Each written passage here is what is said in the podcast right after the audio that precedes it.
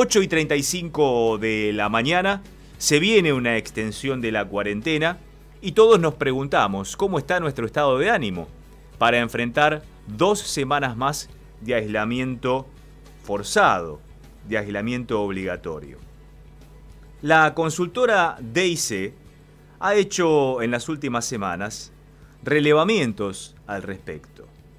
Y por ejemplo ha preguntado, de extenderse la cuarentena, ¿en qué medida se verán afectados sus ingresos? Un 37% de aquellos a quienes se les hizo esta pregunta contestaron un 50%. Un 26% se verían afectados el 75% de sus ingresos. Y un 19,8%, es decir, casi un 20% de los encuestados, respondió, me quedaría sin ingresos.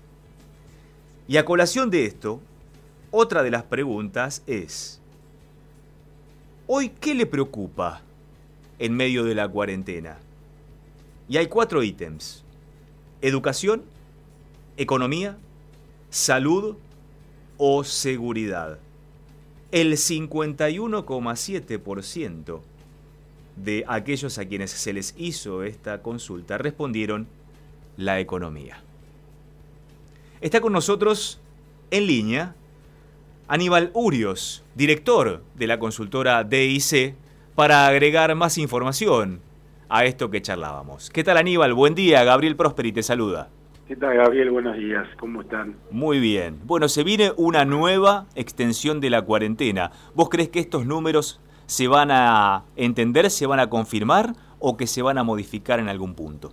Los números se fueron modificando, como se fue modificando el estado de ánimo de la, opinión pública, claramente.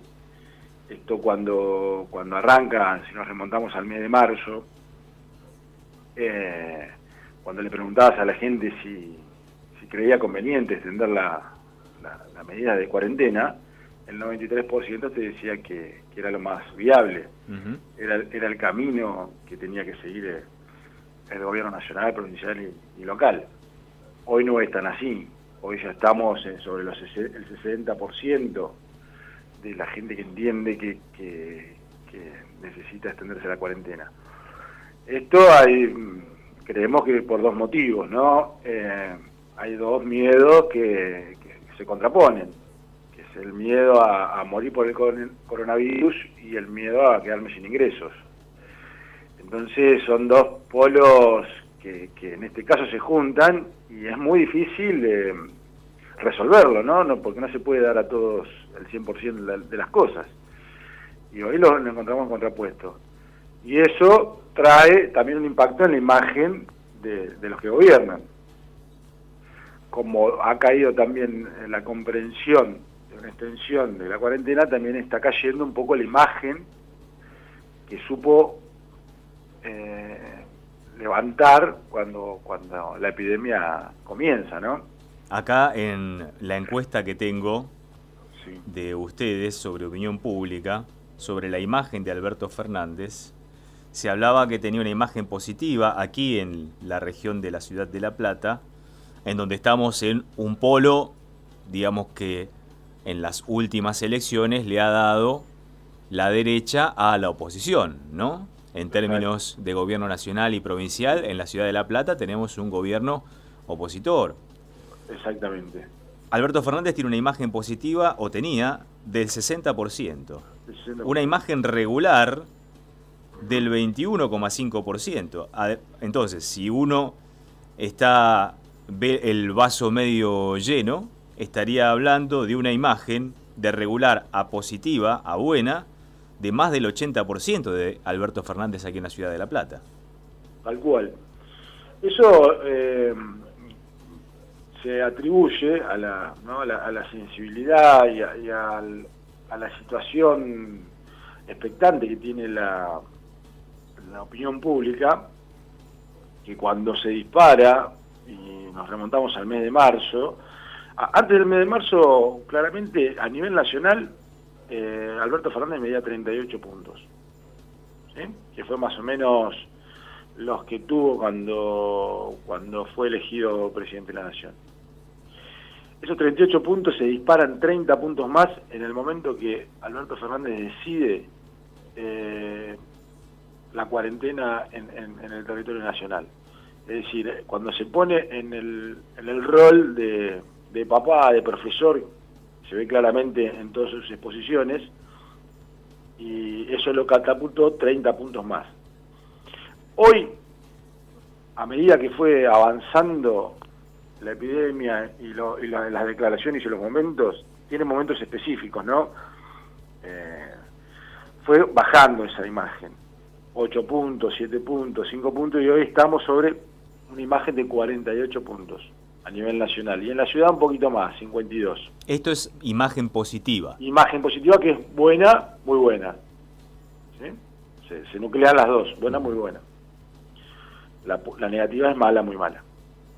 Eh, en esta encuesta que yo estoy revisando, de DIC Consultora, estamos hablando con Aníbal Urios, su director, dice, ¿usted cree necesario seguir en cuarentena?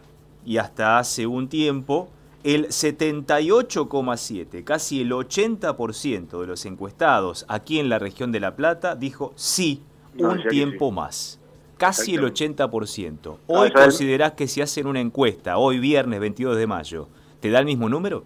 No, no, claramente bajó mucho. Y eso tiene una explicación. Esa es de abril. Sí. Esa es la que medimos de abril. Ahora nosotros estamos largando una que, ya está en la calle, falta recopilar información, así que la semana que viene vamos a tener los números de, de, estamos haciendo cada 15, 20 días, que es una buena medida para... a medida que se van renovando las... Claro, algunas declaraciones, algunas declaraciones quizás aceleran, por eso te decía, la caída de la imagen, por ejemplo, los primeros ocho puntos que cae Alberto Fernández en abril, ese fue el momento que los jubilados tentaban en la, eh, eh, la cola con los bancos, eh, las declaraciones de sobreprecio, cuando se enojó con los empresarios, ahí claramente cayó ocho puntos. Entonces vemos que cada manifestación o, cada acción que se hace sube, se dispara o, se baja, es como un sub y baja estamos, estamos viendo. No hay una, una correlación, porque es crece o baja muy rápido. En Alberto, que es el, ojo, digamos, de donde está puesta la opinión pública, sube y baja la otra imagen, como en este caso la de Garro o la de Kicillof, pero no de la misma manera.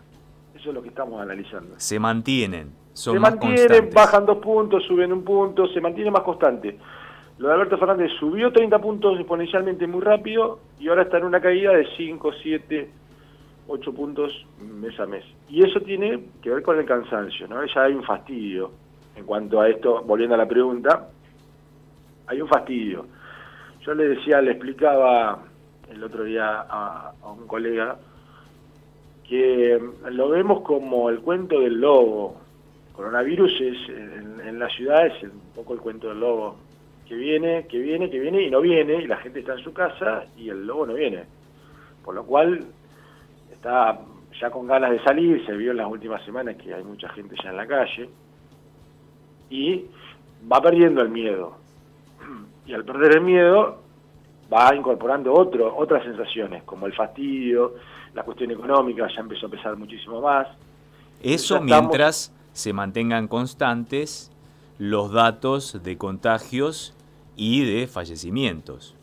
Me parece a mí que eso también puede influir sobre todo en las personas de mayor edad, aquellos núcleos de la sociedad más expuestos, más vulnerables al virus. Si ya tenemos casi 650 casos por día, muy probablemente la semana que viene tengamos entre 800 y 1000 casos por día. Sí, sí, sí, sí, hay un crecimiento. Por eso hay que ver qué, qué manifestaciones hace el presidente en estos días y y ver cómo, cómo lo toma la, población.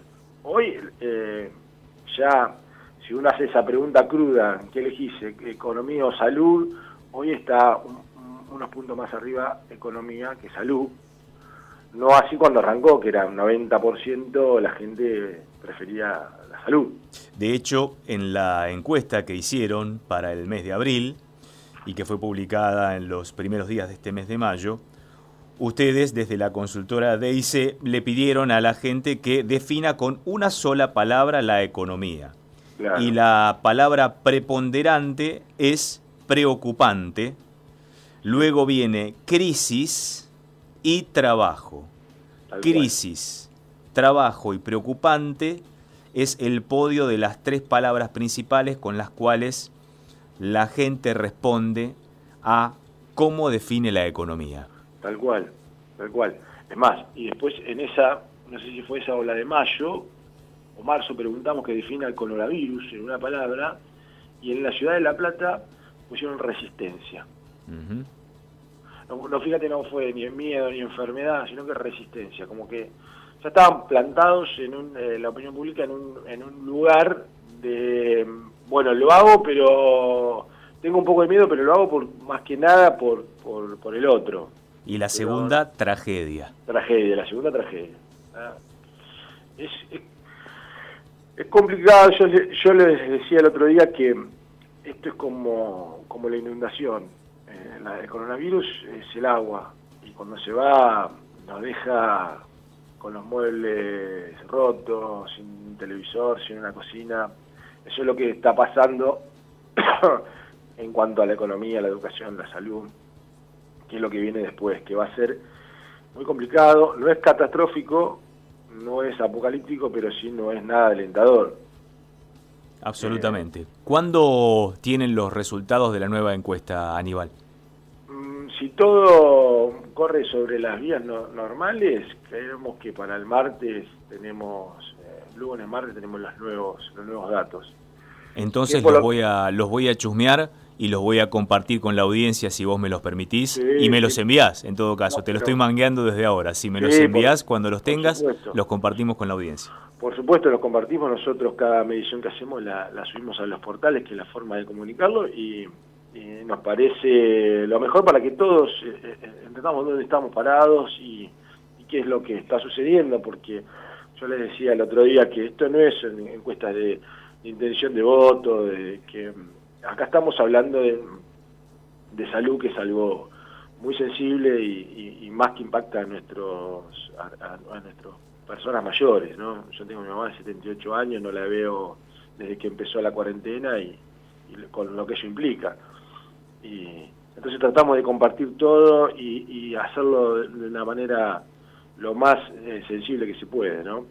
Absolutamente. Y vos decías, ¿dónde estamos parados? Esa es la intención de informar desde aquí de Próspera Mañana y por eso es que te agradecemos este contacto, Aníbal Urios, director de la consultora DEICE. Un abrazo grande y buen fin de semana. Un abrazo, Gabriel, y buen fin de semana para todos.